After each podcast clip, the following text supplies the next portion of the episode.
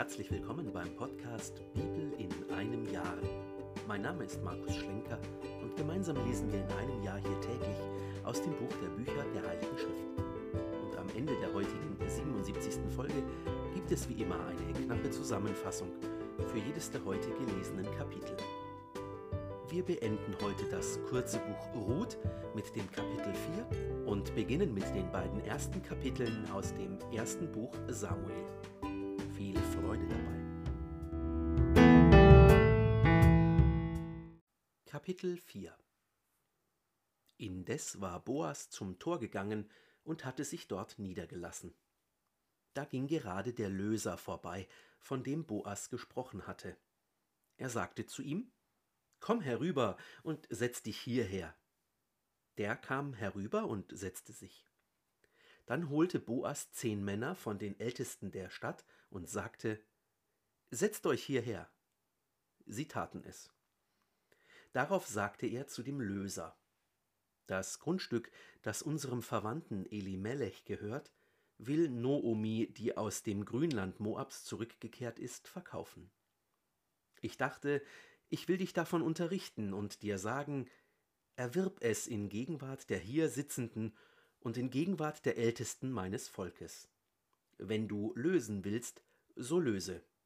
Willst du aber nicht lösen, so sag es mir, damit ich es weiß, denn außer dir ist niemand zum Lösen da, und ich bin nach dir an der Reihe.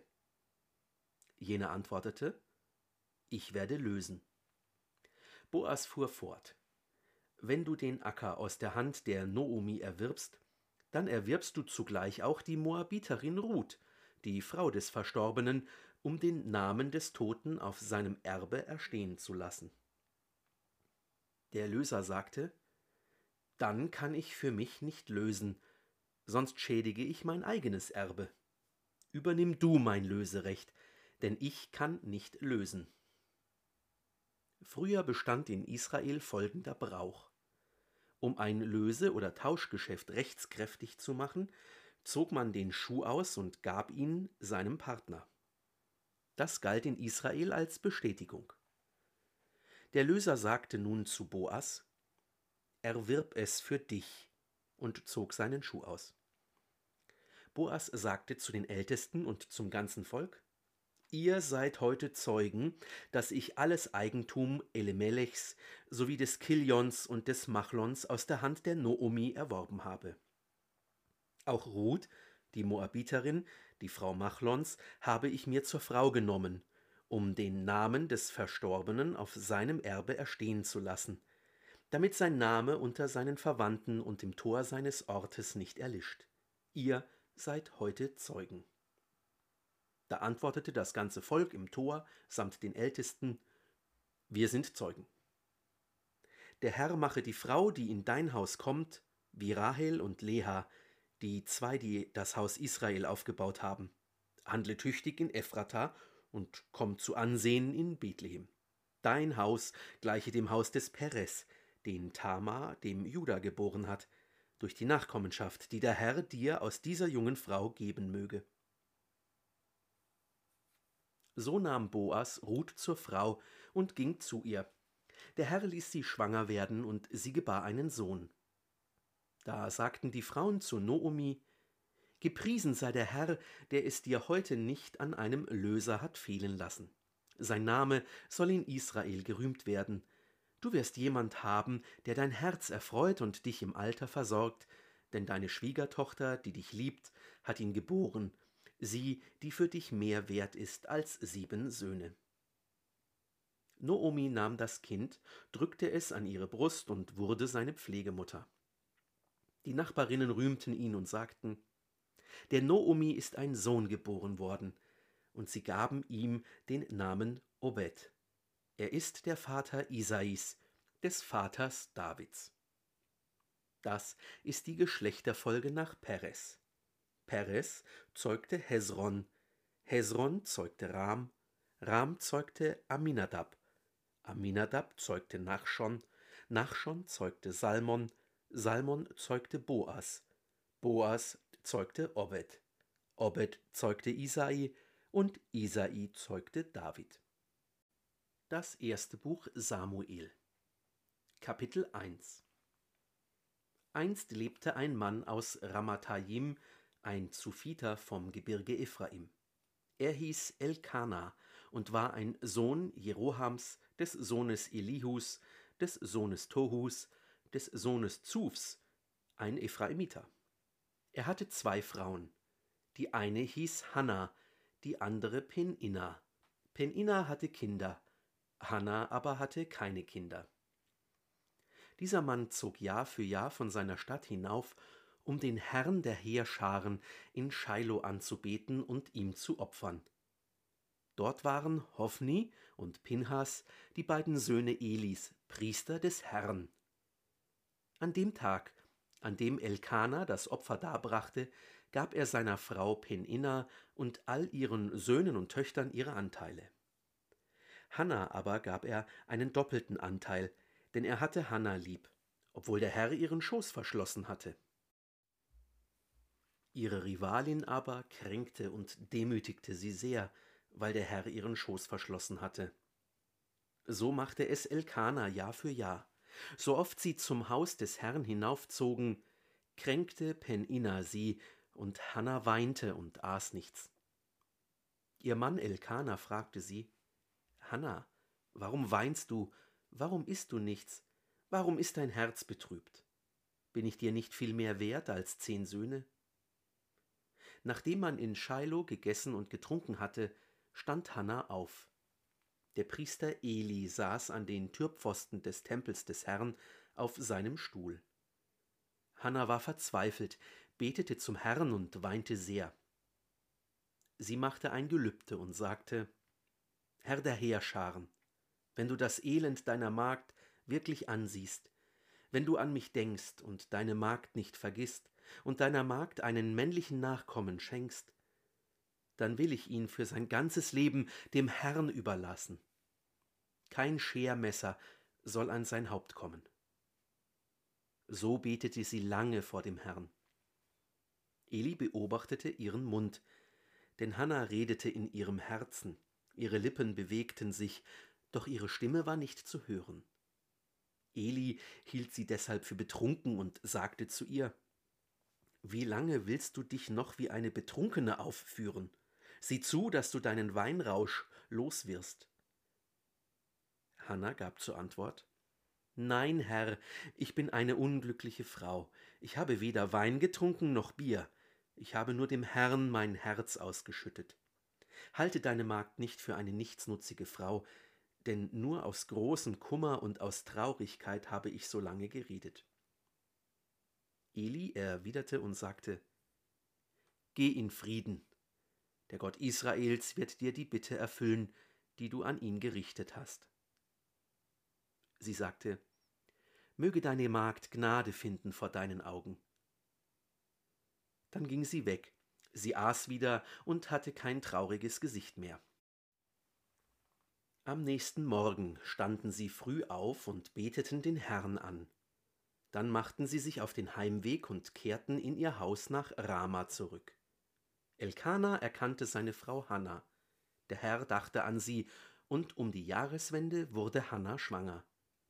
Sie gebar einen Sohn und nannte ihn Samuel, denn sie sagte, ich habe ihn vom Herrn erbeten. Als dann Elkana mit seiner ganzen Familie wieder hinaufzog, um dem Herrn das jährliche Opfer und die Gaben, die er gelobt hatte, darzubringen, zog Hanna nicht mit, sondern sagte zu ihrem Mann Ich werde den Knaben erst, wenn er entwöhnt ist, hinaufbringen, dann soll er vor dem Angesicht des Herrn erscheinen und für immer dort bleiben. Ihr Mann Elkana sagte zu ihr Tu, was dir gefällt. Bleib hier, bis du ihn entwöhnt hast. Wenn nur der Herr sein Wort erfüllt. Die Frau blieb also daheim und stillte ihren Sohn, bis sie ihn entwöhnte. Als sie ihn entwöhnt hatte, nahm sie ihn mit hinauf, dazu einen dreijährigen Stier, ein Effa Mehl und einen Schlauch Wein. So brachte sie ihn zum Haus des Herrn in Shiloh. Der Knabe aber war damals noch sehr jung. Als sie den Stier geschlachtet hatten, brachten sie den Knaben zu Eli, und Hannah sagte, Bitte, mein Herr, so wahr du lebst, mein Herr, ich bin die Frau, die damals neben dir stand, um zum Herrn zu beten. Ich habe um diesen Knaben gebetet, und der Herr hat mir die Bitte erfüllt, die ich an ihn gerichtet habe. Darum lasse ich ihn auch vom Herrn zurückfordern. Er soll für sein ganzes Leben ein vom Herrn zurückgeforderter sein. Und sie beteten dort den Herrn an. Kapitel 2 Hannah betete. Sie sagte, Mein Herz ist voll Freude über den Herrn, erhöht ist meine Macht durch den Herrn. Weit öffnet sich mein Mund gegen meine Feinde, denn ich freue mich über deine Hilfe. Keiner ist heilig wie der Herr, denn außer dir ist keiner, keiner ist ein Fels wie unser Gott.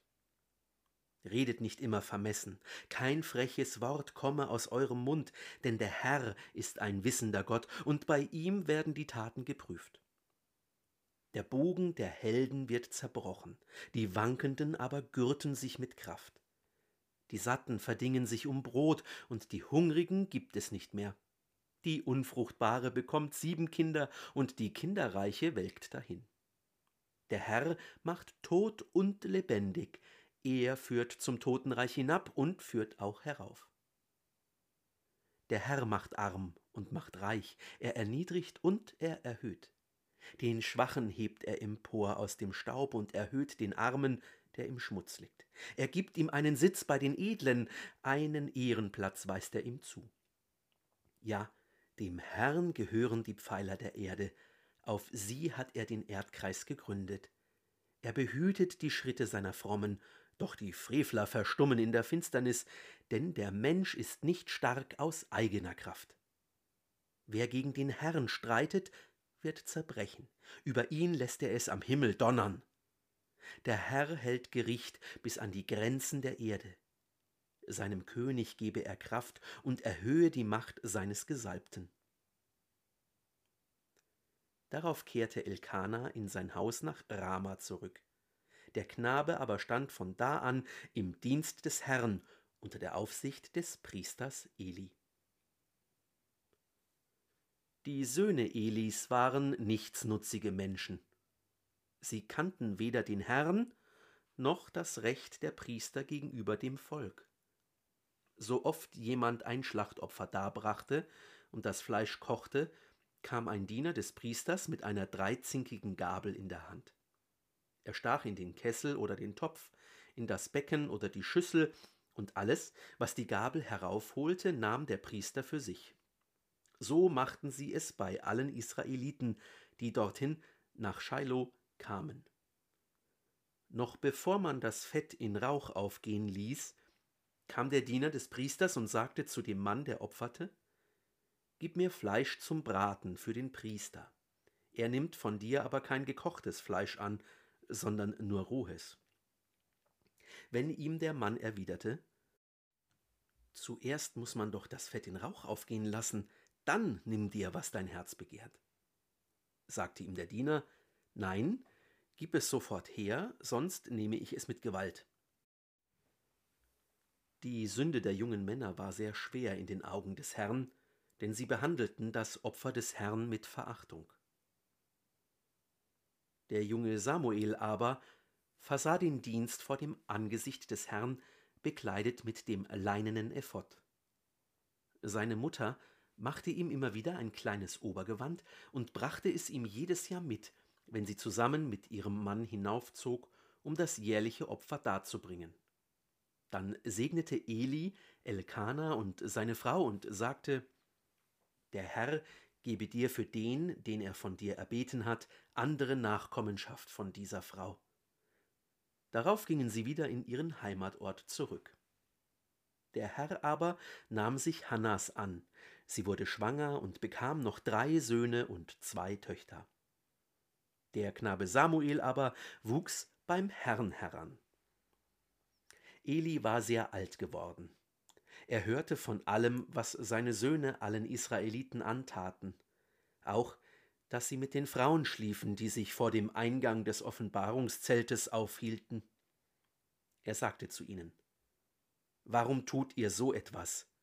Warum muss ich von allen Leuten solch schlimme Dinge über euch hören? Nein, meine Söhne, was man, wie ich höre, im Volk des Herrn über euch verbreitet, ist nicht gut. Wenn ein Mensch gegen einen Menschen sündigt, kann Gott Schiedsrichter sein. Wenn aber ein Mensch gegen den Herrn sündigt, wer kann dann für ihn eintreten? Aber sie hörten nicht auf die Stimme ihres Vaters, denn der Herr war entschlossen, sie umkommen zu lassen. Der Knabe Samuel aber wuchs heran und gewann immer mehr an Gunst beim Herrn und auch bei den Menschen. Da kam ein Gottesmann zu Eli und sagte zu ihm So spricht der Herr habe ich mich dem Haus deines Vaters nicht deutlich offenbart, als deine Vorfahren in Ägypten dem Haus des Pharao gehörten? Ich habe sie aus allen Stämmen Israels für mich als Priester erwählt, damit sie zu meinem Altar hinaufgehen, das Räucheropfer darbringen und vor meinen Augen das Ephod tragen. Auch habe ich dem Haus deines Vaters alle Feueropfer der Israeliten überlassen. Warum missachtet ihr Schlachtopfer und Speiseopfer, die ich für die Wohnung angeordnet habe? Warum ehrst du deine Söhne mehr als mich, und warum mästet ihr euch mit dem besten aller Gaben meines Volkes Israel? Darum Spruch des Herrn des Gottes Israel. Ich hatte fest zugesagt, dein Haus und das Haus deines Vaters sollen für ewig vor meinem Angesicht ein und ausgehen. Nun aber Spruch des Herrn, das sei fern von mir, denn nur die, die mich ehren, werde ich ehren, die aber, die mich verachten, geraten in Schande. Es werden Tage kommen, da werde ich deinen Arm abhauen und die Macht deines Vaterhauses vernichten. In deinem Haus wird es keinen alten Mann mehr geben. Du wirst einen Gegner in der Wohnung erblicken, bei all dem Guten, das der Herr für Israel tun wird. Nie mehr wird es in deinem Haus einen alten Mann geben, nur einen werde ich nicht wegreißen von meinem Altar, wenn ich deine Augen brechen und deine Seele verschmachten lasse. Aber der ganze Nachwuchs deines Hauses wird im besten Mannesalter sterben. Und das soll das Zeichen sein, das ich an deinen beiden Söhnen Hophni und Pinchas verwirklichen wird. Beide werden an einem Tag sterben. Ich aber werde mir einen zuverlässigen Priester einsetzen, der nach meinem Herzen und nach meinem Sinn handeln wird. Ich will ihm ein Haus bauen, das Bestand hat, und er wird alle Zeit vor den Augen meines Gesalbten seinen Dienst versehen. Wer dann von deinem Haus noch übrig ist, wird kommen und sich um ein Geldstück oder einen Laib Brot vor ihm niederwerfen und sagen, Nimm mich doch in eine der Priestergruppen auf, damit ich ein Stück Brot zu essen habe.